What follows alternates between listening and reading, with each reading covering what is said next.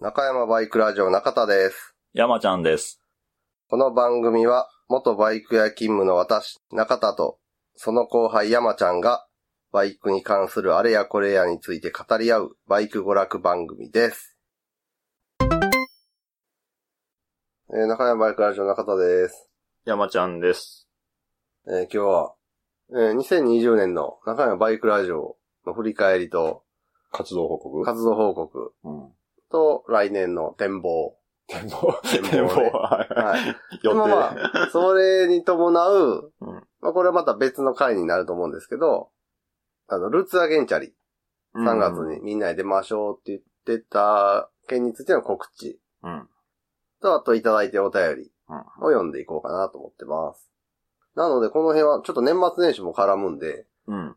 まあまあ、アップする順番がいろいろ変わってくるかと思うんですが、一応、2020年の年末から2021年の1月中にかけては、うん。今年の活動報告うんうん。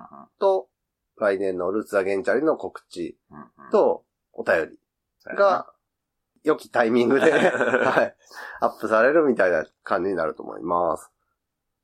では、2020年の中山バイクラジオをおさらいしていきますと、1月から2月、はい。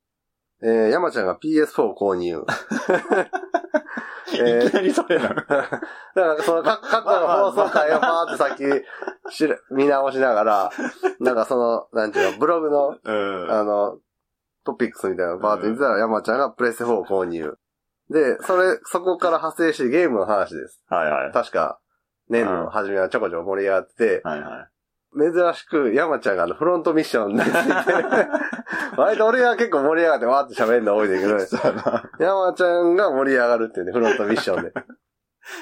そうか。うん。言ってたな。ゼニスがどうそうそうそうそう。パーツ揃えてね、同じメーカーで。で、あとあの、中田が鼠径ヘルニアで人生初手術。ああ。えー、チンゲの上半分を失うっていう。どうせなら全部っていうね。あの、おちんちんに管が入るっていう。それも嫌やな、やっぱり。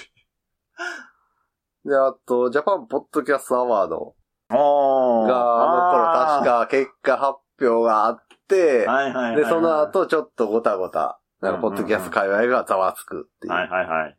でも1月2月ぐらいやったかな。あの、ななんたら大学。あやってあ、やったよね、ポッ確かに。ドキャスト予備校。予備校か、予備校か。あれ何回更新されたんや？結局。そうやね、審査員の人がやってたん？やったっけ？あー、審査員では、主主催催のなんか主要メンバーの人が、予備校をってね。割となんか、やりますよって言ってやらないっていう、すげえポッドキャストらしいなっていう、そういうところが。それはそれやりますってやってるようじゃ、ポッドキャストが言えんでって。そうやちょっとだけ配信してね。そうやな。うん初速でそうそうそうそう。で、その後はもう、ふーん。それがポッドキャストらしさやから。それが1月2月。はいはいはい。で、この頃はまだコロナも、あそんなにやったやんか。なんか中国の方で流行ってるらしいよ、うんみたいな。2月ぐらいはまあまあね。そうやなで、えー3月から4月。えー、旅バイクさんが企画されてました、ポッドキャストサロンが開催中止。うん。うんうん。で、モーターサイクルショーもそのコロナウイルスの影響で中止と。うんうん。結構この辺からそうやね、影響が。がっつりコロナっていう感じになってきて。で、あとこの頃あの、バイカーズパラダイスはいはい。で開催予定だったライダー合コンで ひとしきり盛り上がるっていう。あの、女性参加者が男性参加者のバイクを見てから、みたいな、なんか、ああいうのがあって、そうそうそう。なかなか。これもコロナで中止になってしまうっていうね、すごく残念。残念、それは残念。これが一番残念やったな、そうやな何が中止って。それは大いに盛り上がるネタやからな。で、元 GP カタールで開幕。はい。元 GP クラスはやってなかったんですけど、元ス、えっ、と、元3、元2はうんうんうん。開幕して、元2で長島哲太が初優勝と。うん。そうやね。この序盤戦はね、すごい長島調子良くて、うん。今年はっていう感じだったんですけどね、中盤からちょっと転倒があってから、うん。ペース崩して、結局そこまではっていう感じで。うんそこまでね。うん。うん。それが3月4月かな。そうか。うん。うんうん。そうまあ、3月、4月はもうほぼコロナでもう何もっていうやつだったもんね。うん。第一波の時そうそうう。そうそう。もう何をしてでもあかんやんかの、うん感染したらあかんになってたからね。で、えー5月から6月。この辺で中山バイクラジオでは、あの、工具の話を。おうなんか使える工具、使えへん工具とか、あ工具のあ、収納についてとか、ああいう話をしてましあの、これは買うべきとか、あーそういう感じのね。た。で、あのー1月2月にプレス4山ちゃんが買ったっていう話うん。について、じゃあ、うん。あの、デイズゴーンっていう バイクをカスタムしてゾンビ、ゾンビやったっけ？ゾンビやな。ゾンビを倒すゲームがあるんでおすすめですっていうことで、今更トークラジオさん、はい。バイクの話とゲームの話をしている、ポッドキャストさんを紹介。で、まあ、あと重要なポイントで言うと、中山バイクラジオ最終回告知。で、中田がベスパをカミングアウト。うんうん。ベスパ乗りをカミングアウトして、そのままの流れで、ルーツアゲンチャリ、来年みんなで出ませんか？みたいな。ああ、そうですね。うん。そこで、そうそうそう。カミングアウトはい。参戦してるよっていう言ってたもんな。ルーツに。はうん。い。で、7月から8月。ここでいよいよ MotoGP クラスが開幕。はい。ツールボマルケスや骨折で波乱のシーズンになると。うん。で、この頃から絶版バイク相場が異様な高騰を見せ始めるっていうね。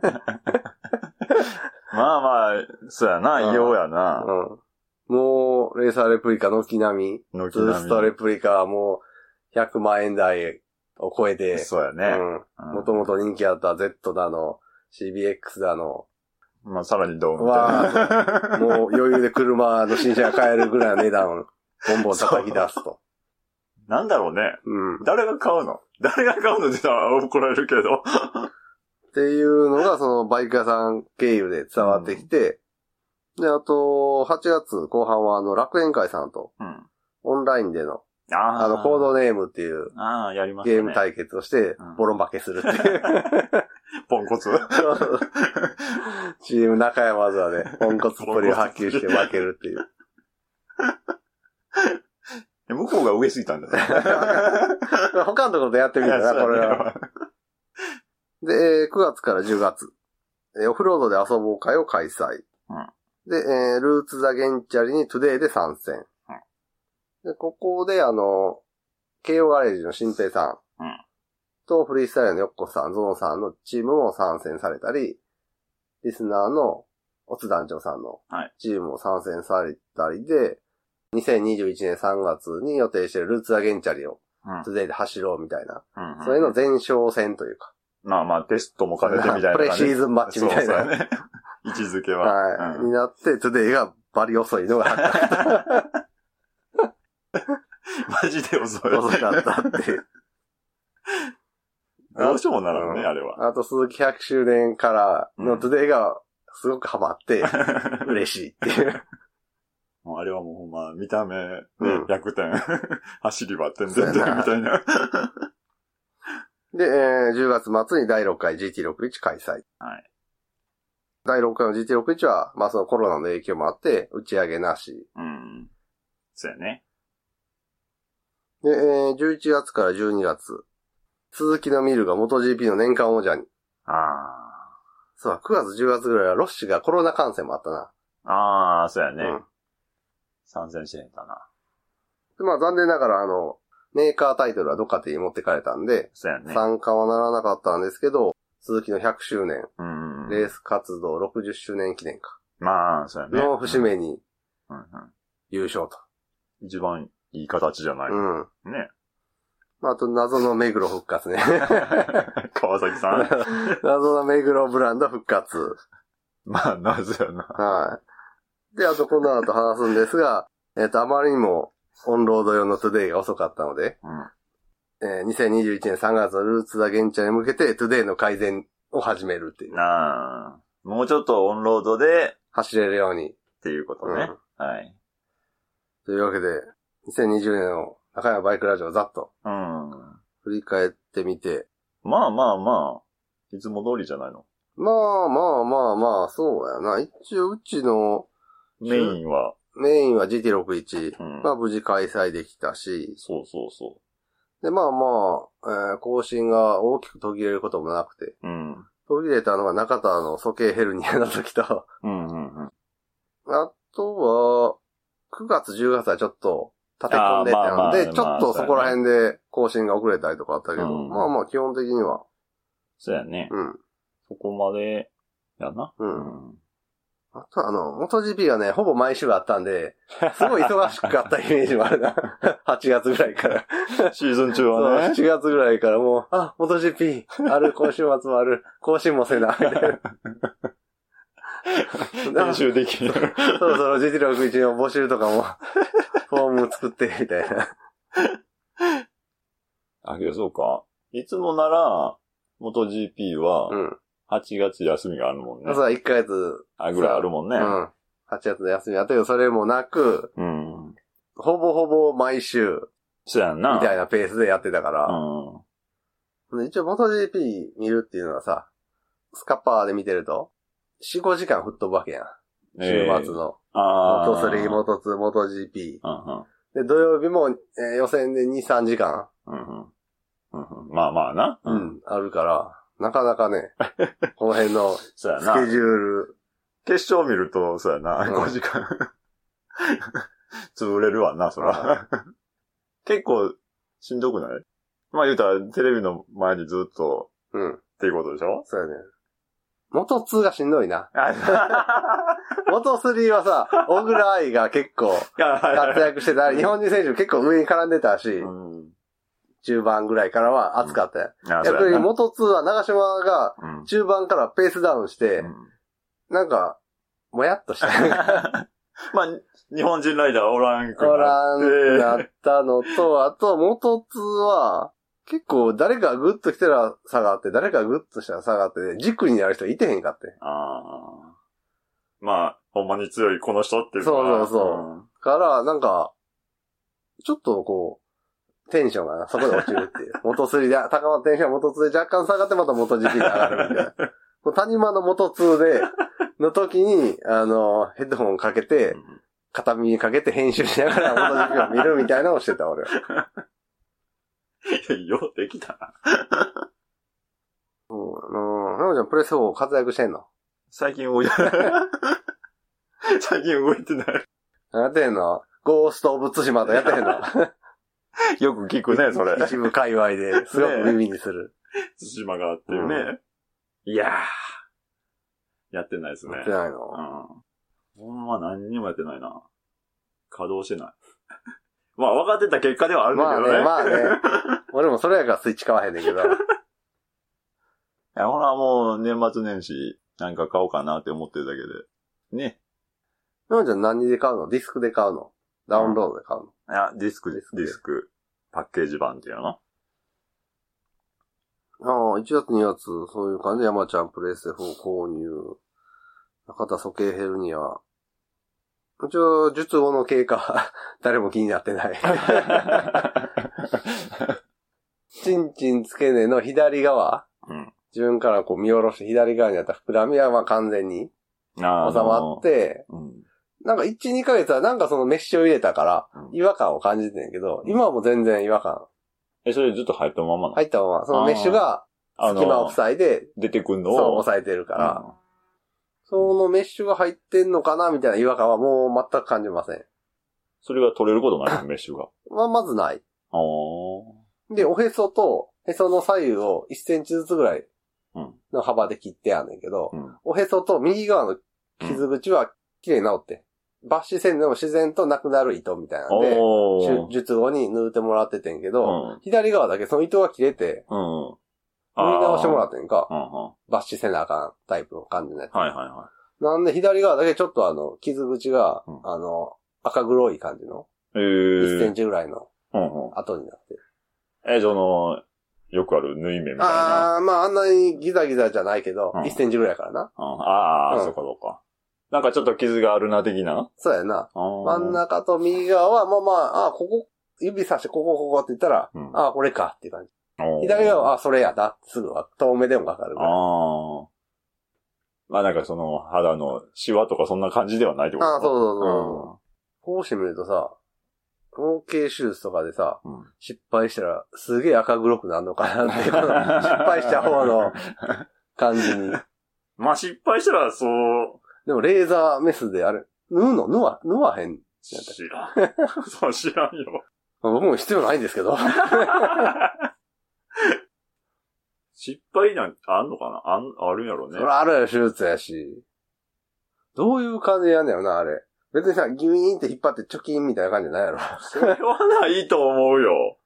俺のイメージだと、いっぺん剥くやん。うん。ほんで、頭のところに、筒をかぶせるやああ。ほんん。で、断熱チューブみたいなのかぶせて、で、皮戻すやうんん。で、その、筒を下敷きみたいな感じにして、そのレーザーメスでジーってこう、はい。一周ぐるってやると、あの、なんていうのは、ポロポロンって、その、はあの、ビニール袋をさ、熱で溶かしてくっつける、あれあれやん。いはいあの、はい。一遍開封したビニール袋をもう一はいはいはいはいはい。遍シーリングできるよみたいな、あんな感じのうん雰囲気でビーってこう、溶かしつけてうん、ポロンと。ポロン、まあまあまあねう。ん。一緒に取れるみたいな。そうそうそうそう。なイメージやねんけど。どうなんやろうね。経験者さんぜひお便り、いやいやいやいや。匿名でいいんで。ハサミはないな。いいじゃないハサミはやね。メスでこう。そぐの？そうそう。で、あとはまあその、ジャパンポッドキャストアワード。はい。今年も、実は、あ、本当？うん、開催され、今され、エントリー募集中かな？年内いっぱいぐらい。あの、佐久間さん？うん。テレビ東京のプロデューサーが、あの人が今年もその、審査員を担当されるみたいで、うんでそっからなんか、あ、今年もやんねやと思って見てたら、今年なんか部門が4つぐらいに増えたかああ、オールジャンルっていうか、な。うんうん。大賞と前は Spotify 賞みたいなはいはいは感じだけやったのが、部門が分かれて、で、次戦、うんエントリーは次戦のみ。い。おー、打線は、他戦はなんかその、リスナー大賞みたいなあー。のがあって、そこはそのリスナーが投票した番組が選ばれるみたいな。はい。だからそのポッドキャストアワード大賞。大賞みたいな感じは次戦のやつから選ばれるみたいいや、今、実践する人は結構おるか。な。まあ、いるっぽいな、見てたら。あなんか俺がこうしたらいいのになと思ってた、あの、分数を揃えるとかさ。フォーマットをある程度揃えた上でうん募集するとかじゃなかったから、なんかその、おすすめ会、うん自己アピール的な文章を添えて、あんたのポッドキャスト教えてね、みたいな。あで、その、その、ここが特に聞いてほしいみたいなおすすめの回があったら、それ聞くよ、みたいー。な審査で。うんまだやってんねや。うん。もうごたごたならへんの。どうだろうな。前回ごたごた言ってた番組、実践すんのかな？こ今年。まだ、ちょっと狙いに行くの？みたいな感じになるよね。もしくは行かへん、エントリーせずに出てたら俺やったけどな、終わった後。それもそれで。で、3月4月は、ポッドキャストサロンが開催中止、ライダー合コン中止、フォト GP 開幕。この辺がなんだかんだで、俺らは一番暇やってんな。うーん、まあまあ、動くに動かれへんっていう。そう、動くに動かれへんし、まあ、モーターサイクルショーも2年連続中止やからな。あー2021年ももう早々に中止決まってるし。うんうんうん。で、なんかその、新車発表とかさ、うん。そういうのはもう、オンラインなんかない？ああ、どうなのな。実際見てとかは無理なんやろな、やっぱり。まあな。ねえ、多分。まあまあ、その集まりとか、またがるとか難しいなんだよな。あまたがったらその都度あのさ、消毒。係の人がシュッシュって。もしくはじゃあこれを出て手袋はめてもらって、うん。ビニール手袋はめてもらって、なのまあか。すげえ高くしてスカスカでやる？どういうこと、値段を、チケットの値段高くして。もしくはその、入る時間帯をもう決めてしまって、2そうやろな。時間そっちの方しか入れが、ませんよって言って、うんその時間帯にこうん。の、回れる人数を制限してとか。そうちゃうかな。で、その、各メーカー合同とかじゃなくて、うん。この日はホンダだけ、みたいな。ええいや、それはさすがに、だって入れ替えのあれもあるやん。やけど、うん。人を分散させようと思ったらさ、うん。4メーカーとか、その全部のメーカー合同になったら、結構大変じゃね？あ、けど、入れんのが、そのトータルでその時間帯入れる人数を決めてしまって、で、なるべく、え、こと言って2時間で全部回れっていうのも酷じゃない？うーん、やけどそうせえへんとか、まあな。うん。だから、メーカーとしては絞れとか、持ち込める台数をあー限定するとかさ、うん。あと渡すパンフレットとかは今回はダメとか。うん。そうやな。じっくりは見られへんよね、あれ。だからそのメーカーブースに入るときもなんかその時間制限があるとか。うん。まあまあ、そうなるよね。うん逆に言うとそっちの方が見やすいみたいなのあるんじゃん。う？ん。うん。まあ、時間は少ないけど、うん。まあ、ポイント絞って、ここは見るみたいなのも。確実にそうやな、見れるってことやからな、ねうん時間は短いけど。うん。それはあるね。だから今映画館とかさ、お笑いの劇場とかでも、うん。席を一個飛ばしとかで。してくれるからすげえ見やすいし。荷物置くスペースあるし、まあ自分のスペース。スペースがあるから、うん前の人と、あの、い前後も互い違いにずれてるから、うんその、前の人の頭が邪魔で見にくいとこあんまないし。そうやね。それはいい、いいことだと思うね。ぎゅうぎゅうじゃないそうそう程よいっていうね。で、5月、6月、工具話、山ちゃんがデイズゴーン購入。はいはい。こうに、あ、そうか。関東買ったんか。うん。で、まあ、その流れで今更トークラジオさんを紹介。はいはい。で、中山最終回告知。うんうんベスパカーミングアウト。なんだ、来年終了するまでのどっかでな、ベスパ会をやりたいよな。K さんと、音吉さんああ、おときさんと？ベスパオーナー会うん特別編というか。を。うん。ただ来年がな、3月のルーツ終わるまでは多分ルーツやん。まあまあ、そうやろうね。うん。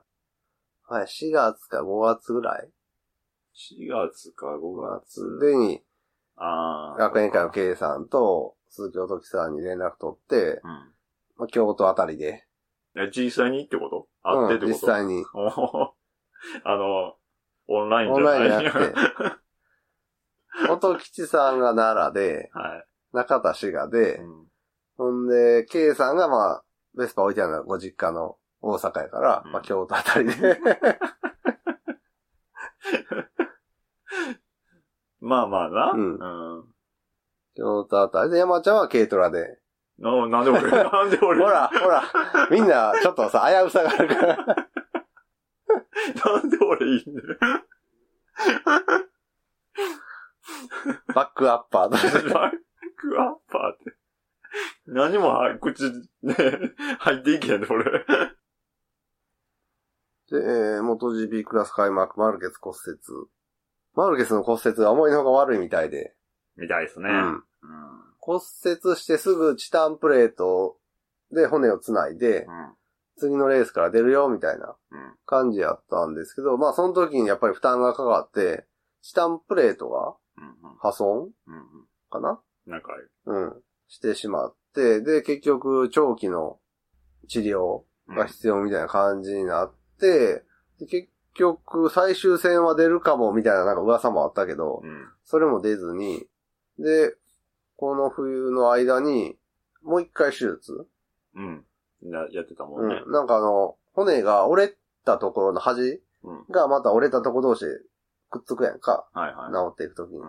それがもう折れたところがくっつかずに別々の骨みたいになってしまう。はいはいはいはい。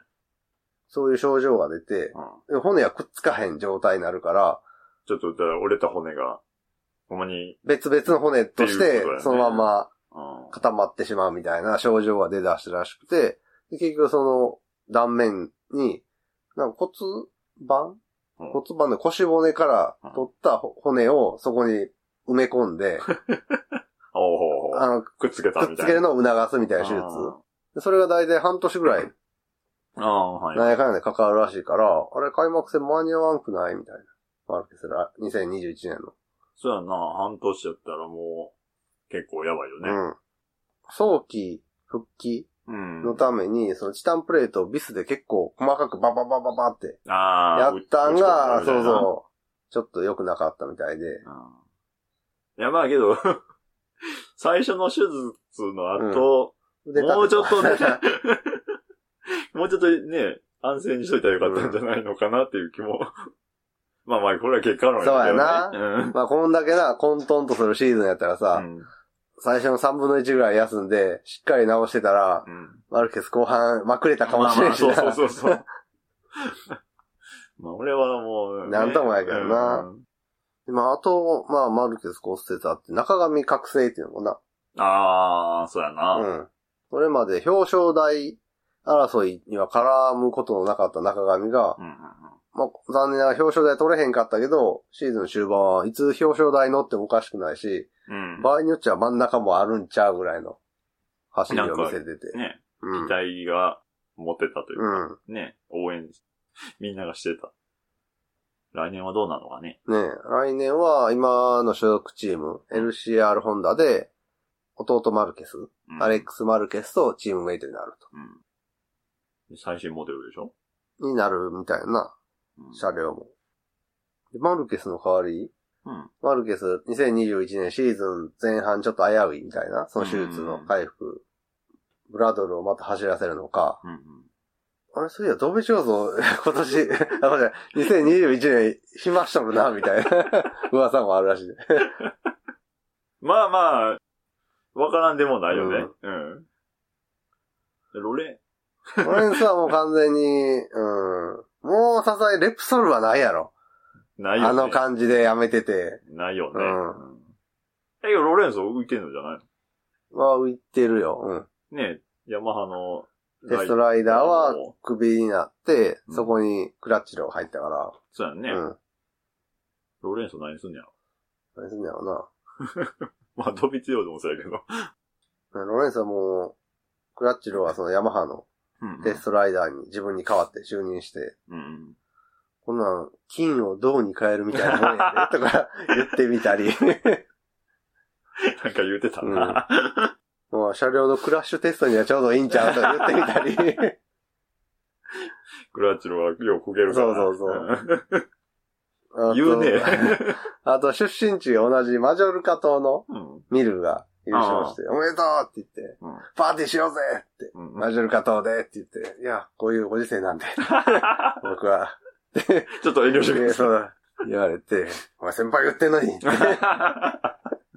言って、なんかエンプチ炎上するとか、ロレンソなかなかやな。なかなかですよ。い痛い子になってる。なかなかやな、ほんまに。でもまあ、普通に、マルケスが走らんくって、うんああ、21年シーズン、うん。最初の方。うん。普通に考えたら、テストライダーの、ブラドル。っていうことでしょ？そもそも2021年モデルは、まあ、エンジンはさ、2020年モデルを継続しなあかんっていうルールがああんねんけど、車体はさ、誰に合わせて開発してんやろな。ああ。うん、マルケス乗れてないもんね。でうん、去年1年マルケスほぼ乗れてへんやんか。で、ウィンターテストもできひんやん。うん。うん。手術して。っうん。てことは、ブラドル？ブラドルはでもさ、テストライダーやけど、誰かメインで走る人に合わせて、ああ。まあ、まあ、軸があってのそうそう。だか、ポルじゃないでしょら、来年そのレプソル本題に乗るポルエスパルガロ？に合わせて、そうやろ去年まで乗ってたらまだしも、今年初めて乗る人に合わせてて作る、車両作るっていうのもさ、ちょっとな、そうそう。同じその V 型エンジンを積んでた KTM からの乗り換えとはいえさ、うん。全く違う。車体はほ、ら、パイプフレームとうん、アルミのツインスパーの違いはあるし。その後、弟マルケスとか中上の話を、ベースに大体みたいな感じで作っていくのか。うんどうなのね。ねまあ、けど、基本は、マルク、お兄ちゃんでしょ。うーん、でも、さすがに乗ってへんしさ、うん。でその、怪我する前のマルケスに合わせて作って大丈夫っていうのもあるやん。まあまあ、確かにね。ごめん、ちょっと、手の踏ん張りが、そ前ほど、前が100としたら今80ぐらいしかいかへんから、もうちょっと、はいはいはいはあの、前みたいな、ガッツンガッツンしたやつじゃなくて、マイルズに作ってほしいみたいな。あの、鈴木とかヤマハみたいな感じにして、みたいな。優しくしてと。ドカティ寄りの感じじゃなくて、みたいな。まあそう言うかもしれんしな。うん。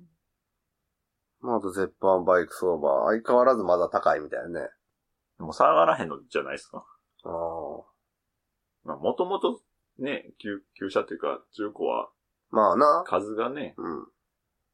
減る一方やわな。でももうさ、254キロなんて二度と出えへんってうん。言ってたのが出たやん。まあまあまあな。からちょっと落ち着くんから、そこら辺のバリオスとかの、あホーネットとかの相場は。。クラシックタイプっていうのああ、じゃゃないからか。うん。丸めでとかあーね。そういうなんじゃないから、ネイキッドでとかいう。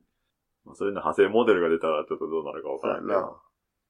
もう、そう、ニューモデルといえば、インドでホンダがつ作ってる 350cc の短気筒モデル、空冷の、うん。うん。ハイネス350っていうあ空冷短気筒の、うんまあ割とクラシックな形した丸めのネイキッドバイクが日本にも正式導入されて、GB350 って名前で 発売されますみたいもう、何日発売みたいなのが出てんの？な。ああ、発売日はどうかわからんけど、投入予定。うん。一応そのインドから車両を入れてくるんじゃなくて、組み立ては日本でやるみたい。ああ、ほうほうほうほからまあ部品精度はともかくとして組み立て精度はう。はいはい。日本基準です、みたいな。まあその分、インドで売ってるやつよりは高くなります。ああ。350か。350、空冷短気筒。へー。空冷短気筒。うん。GB。GB。GB350。GB350。クラブマンの名前つけんのかな？ほら、つけるでしょ。GB って言うてんのやったら。つけへんかな。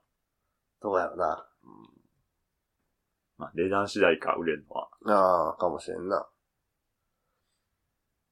で、9月、10月はオフロードで遊ぼう会、ルーツはゲンチャリトゥデイ参戦 GT61 うん、うん、うん。まあまあ、その辺はね。と。ねうん。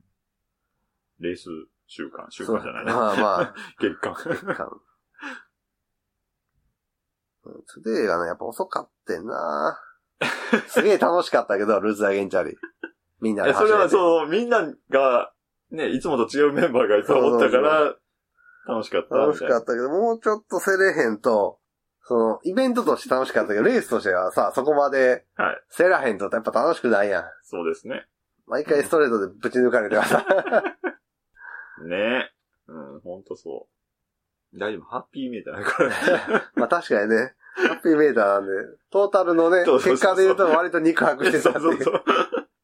絶対違うよって思う。で、まあ第6回 GT61 も無事開催。はい。この辺はね、あの、感想タイとか直前までうんうん。アップしてたんで、記憶に新しいところで。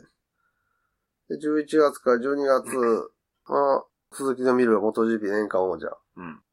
なんかヨーロッパの、イギリスの鈴木やったかな？うん。が、なんか GSXR1000R のチャンピオンスペシャルカラーを特別受注生産おで言って、過去の鈴木でタイトルを取った色全部選べるよみたいな。今年を見るだけじゃなくて。そうそうそう。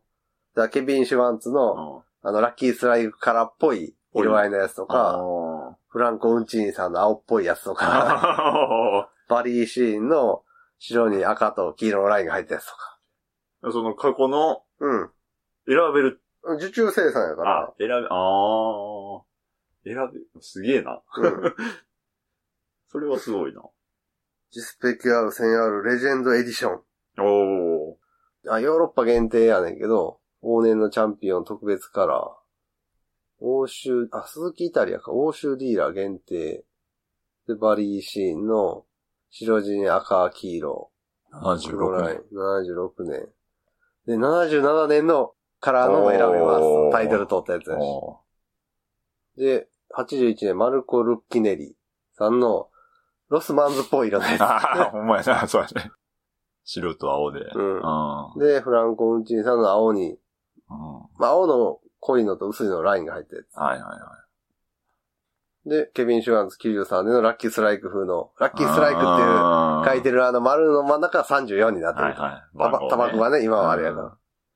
で、えーケニー・ロバーツ・ジュニアのうん。2000年？テレフォニカカラーやったっけ？この、青あ、に黄色のチェッカーみたいな。で、2020年のジョアン・ミルと。ああ。鈴木の字が金色になってるけど、青じゃなくて。ああ、ほんまやね。うん。それから選べんねや。そうそうそう。これはマニアにはたまらんそうやんね。なあ。うん。これね向、こうし、向こう限定や向ろこう限定。入れることはできんやろな。ああ、どうなのな。好みの、うんこの色にしてっていうカラーと、で、自分が受け取るディーラうんー、このお店で受け取りますっていうのを選択して、500ユーロの予約金みたいなのを支払う。で、するとディーラーから連絡が来て、細かいオーダーとか支払いについての打ち合わせがあるよ。残念ながらヨーロッパのみのキャンペーンです。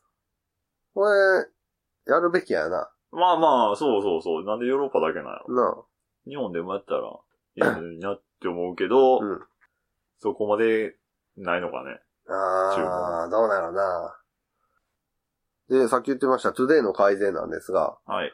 12月の15日に、リアル知り合いで、GT61 のお手伝いなんかもしていただいてるコケダラさん、はい。あと成田さん、うんと、あとルーツアゲンチャリで一緒に走る先輩と、うん。中田の4人で、うん近畿スポーツランドに、忘年会的な意味合いの走行会なあ、はい。をしてきました。山ちゃんはね、仕事があって行けなかったんですけど。そうですね。はい。で、えーコケタラさんが、現在仕上げ中の YZ85、ほうほう。ヤマハのあの、モトクロスレーサはいはい。ーに12インチのオンロードホイール、オンロードタイヤ履かしたモタード仕様。はいはいはい。で、成田さんが、えールーツアゲンチャリうん。に参戦予定のエイプ。ほうんで、先輩は特に自分の車両、う。うんうん GSXR120R 持ってるんですけど、まあ、そうそうそう。あの日のね、コンディションがね、ああ、はい。大寒波が来て雪降るよって言われた日やったんで、俺、新車でこけたくないわ、ということで、はいはいはいはい。まあ確かにそうやうん、車両は持ち込まず、他の人のやつ相乗り。うん。で、中田はあの、オンロード用のトゥデイ、うん。9月にルーツアゲンチャル発した車両。うん。うんで、あの、鈴木カラーに塗った外装でこけたくないから、ボロ外装に戻し、ああ、はいはいはい。で、とりあえずだね。ううん。ん。んで、まあまあ、昼ぐらいに着いたらもうみんなすでにいてて、おうおうおう会場となった近畿スポーツランドは、我々の貸し切り状態で、当たり前やけど、雪降るでって言われた日やで、みたいな。そう。ねえ。うん。よう言ったなって思う。みんな寒い寒い寒いって言ってた。そりゃそうでしょ。手があかん、手があかんって言ってた。暖を取るのは何？暖を取るのは、俺があの、電熱式の湯たんぽを持って行ってたから、うん。それを温めといて、うん。帰ってきたらそれを触って手を温めるみたいな。じゃあ普通に待ってる時とかさ、うん。見てる時は、車の中とあー、先輩は車の中やったか。な。そうやろな。ほんで、中田は、結構やることを決めていってんか。トゥデイのセッティング、あー集中しようと思ってあの、セッティングノートみたいなのもう、プリントアウトしてて、うん。これ変えたら、そう、時のこれ変えた時の状態。状態をメモできるように。うん。まあ何を変えたかっていうと、えっ、と、フライホイールをうん。削り込んでもらいまして、トゥデイの。トゥデイの、はい。だいたい 100g 軽量化したフライホイールうんと通常のフライホイールを比べてみようっていう。うん。うん。で、その軽量フライホイールで、ウェイトローラーを重くしたり、軽くしたり。うんうん。で、あとハイスピードプーリー。前回お蔵入りになったハイスピードプーリーとひょっとしたら軽量フライホイールの組み合わせやったら、うん。肥大した効果が望めるかもしれへんから、そこら辺の組み合わせを、はいはい。計8パターンぐらいかな。ああ。だから走って帰ってきてメモをして、まあどういう、どんな感じだった？うんら、やって？で、また仕様変更して、また走ってやねんけど、路面がさ、冷え冷えでさ、もう、あそこ、タイム測る装置があるやん。うん、あるね。うん。あれを借りることもできんねんけど、うんちょっとお金払って。もう、攻めたら絶対こけるっていう路面状況と、もう、し ななんていうの、シーズン使い終わったタイヤやからさ、ああ、まあまあな、はいはい。えウェットではなかったウェットではない。うんうん。ドライやったけど、完全に路面冷えててタイヤも、もう使用限度を超えたみたいな状態で。あーいくらハイグリップといえど。うん。特にハイグリップいっぺん温まらへんとさ。ああ。固まってる、うん。ゴムが。だから、コースインして3周ぐらいはさ、まあ、なんだよ、貸し切り状態やからさ、うん。もう他に走ってる人もいてへんし、ストレートで加速してはブレーキギュンってかける。加速してはブレーキをギュンってかけるで、こうタイヤを無理やりこう、たわませて、タイヤを温める走行を3周ぐらいしてから、ほなちょっと、ちょっと、やってみようか。やってみようか、みたいな感じで走って、それでもう、膝するぐらいまで寝かすと確実にこけるから、はいはい。無理のい。ない程度でう、んまあこんなもんかな。その、アクセル、低速からの加速具合とか、うん最後ストレートエンドで何キロぐらいまで出るかとかをうん測ってやってて、で、その後5周ぐらいうんうんチェックで走るみたいな。はいはい。その8周して帰ってくるみたいな感じだな。うんうん一個のセッティングでってことね。うん。それを繰り返しだから、俺は寒くなかったよ帰ってき。た、帰ってきた、開けて、パ ラパラパラパラってケース開けて、プーリー外したりとか、フライホイール外したりとか、はいはいはいはい。まあましてると、なんだかんだであ、さ、動いてるから。ほなまた行ってきます、プイーン、みたいな。んでやってて、軽量フライホイールにして、明確に差は感じられんかってんか。あー、その、フライホイールだけ変えて。帰っただけでは特に、そんなに、そんなんやな、みたいな。その明らかに体感して走った走らへんみたいな感じの差は出えへんかったんですけど、ウェイトローラーを重くした時の効果が結構あって、軽量フライホイールの組み合わせは。うんうんうん。低中速の出足がすごい改善されて。前そのセッティングをすると最高速がなんか伸びひんな、みたいな。感じやったけど、軽量フライの効果が重いウェイトローラー入れてもうん、ストレートの最高速自体がそこまで損なわれへんみたい。な。になって、あとネットで都市伝説的にいいと言われてるズーマーの。ニードルジェットはい。あの、キャブの中の部品うん。をつけるといいよ、みたいな。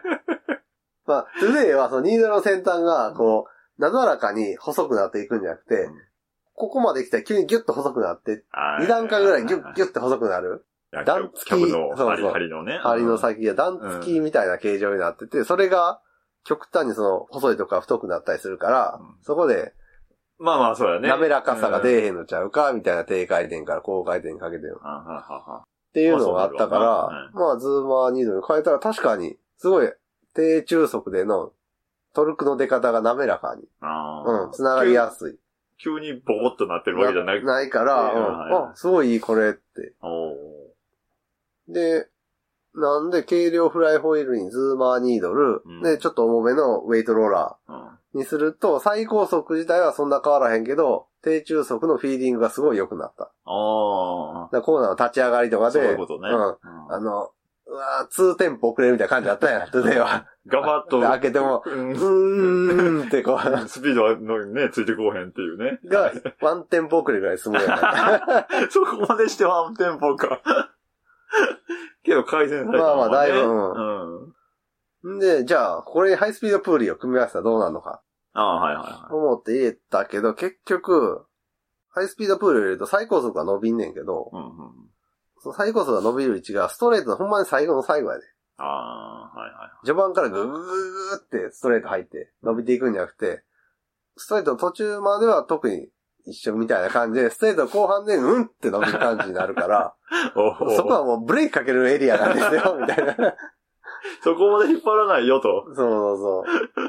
そこまで引っ張って、そこでスピード乗ってから曲がっていける人は、うん乗り慣れてる人になってくる。そうやろうな。うんうんうん。だから今度、みんな乗りませんか？の場合、多分、そ、それほどサーキット経験とかが、うん。初めてとかないとか、そういう人が、に乗ってもらいたいと思ってるから、うんあの足やと、うんセッティングやとちょっとうん。うん危ないというか。はいはい。で、ハイスピードプリ入れても、うん活かせへんっていうことそうそうよね。から、ハイスピードプーリーはもうちょっと残念ながらボツかなと。ああ、はいはい。まあなんでかというと、あこう、直線の200メートルあるけど、6割、60%ぐらいまで、うん上りやねんな、緩やかに。最終コーナー最初から立ち上がって、ストレート入って、緩やかに登ってって、うん、登っで、な。真ん中過ぎたあたりからフラットになるのが下り、緩やかな下りなんか分からへんけどそう、やね。うんだから、あの、トゥデイの薄いトルクではさ、あの、坂道をゆっくり登りながら加速していくっていうのはすごいできひんから、結局そこまではもわもわもわもわもわっと行って、その坂道を越えてから、よ、ようやくスピード乗ってくるやん。そうやな。そういうのも相まって、なかなかハイスピードプーリーを活かせない。ああ、まあまあ。もうちょっとエンジンパワーがないとうん。もしくは、まあ、ハイスピードプーリーのネットのレビューとか見たら、70手前まで70と？70キロ手前まで出ましたとか、うん65ぐらいまで行きましたとか書いてあるんだけど、うん多分200メートルでの話じゃないやん。ああ、まああ。まあ、それはそうやろうな。うん。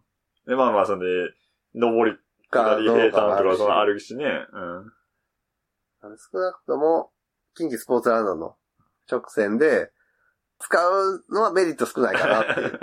ちょっと低中速がぼやけんねんか。最高速伸びる分。はいはいじゃあ、ね、ね。最高速よりも、もう低中速重視の方が振って、うんコーナーの立ち上がりとかで相手がミスしたらうまくうん入れるみたいな、そういうそっち狙いやね。狙いかなと思って。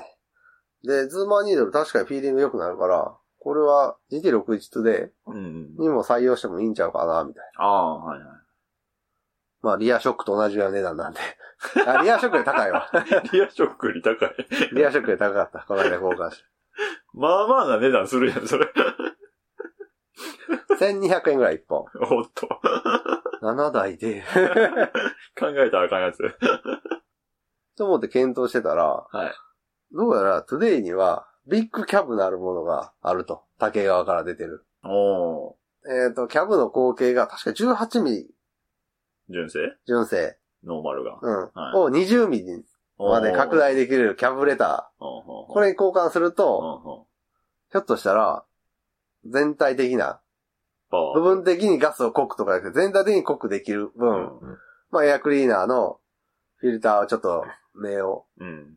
荒くするとか、うん。あの、ロッシュの部分を剥がしてそこにスポンジ貼ったりして、うん。調節したら、その分いっ全ぱい？体的な、そ取り込めるしう、ね。うん、パワーアップができそうな気がして、えー、ビッグキャブ手配しました。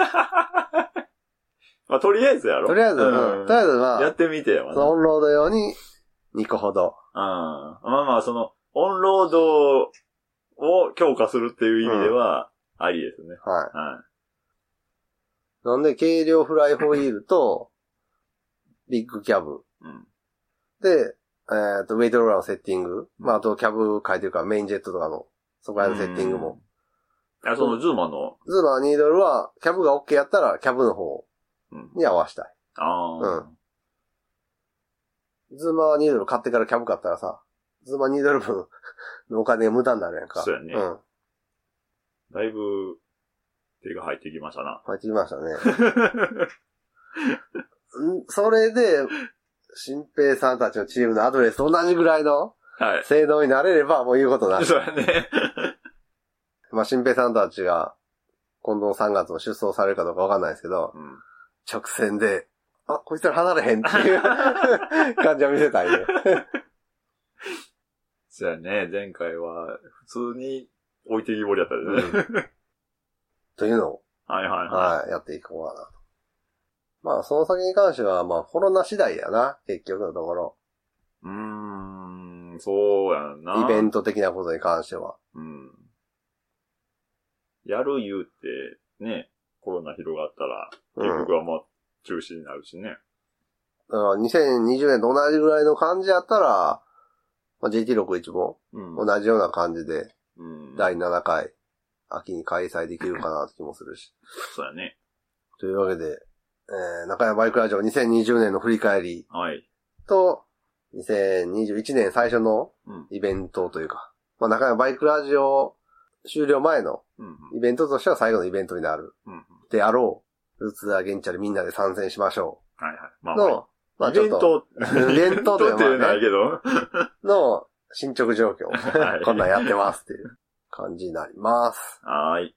というわけで、あの、えー2020年お付き合いいただきありがとうございました。ありがとうございました。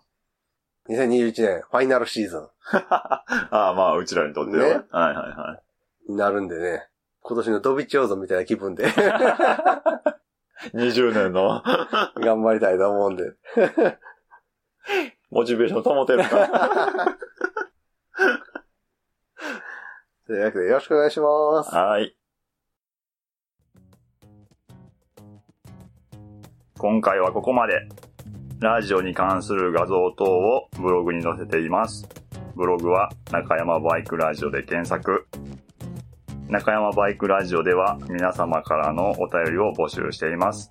お便りはブログのお便り投稿フォームよりお気軽にお寄せください。次回もお楽しみに。